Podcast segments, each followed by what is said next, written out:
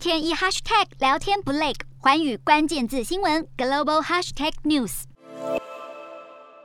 美国二零二三会计年度的政府预算案，拜登总统提出再次提高国防预算，总计军费将高达八千一百三十亿美元，创下历史新高。美国国防部认为，数字如此巨大是有必要的，主要是为了应对中国威胁，维护亚太和平，反击俄罗斯对乌克兰的侵略，还有强化太空与核武战力。预算提高，钱从哪里来？拜登提出了开征富豪税，以确保最富有的美国人缴的税不会比教师或消防人员等一般民众还低。这项富豪税受到进步派民主党青睐，但遭到主要温和派的反对。其中，拜登政府计划对收入财产超过一亿美元的家庭开征百分之二十的最低税，预估未来十年可以因此多收三千六百亿美元的税款，其中一半来自七百二十位美国亿万富翁。另外，公司税率将从目前的百分之二十一提高到百分之二十八，个人所得税则从百分之三十七上调到百分之三十九点六。很明显的，因为乌俄局势动荡，拜登政府二零二三年预算重点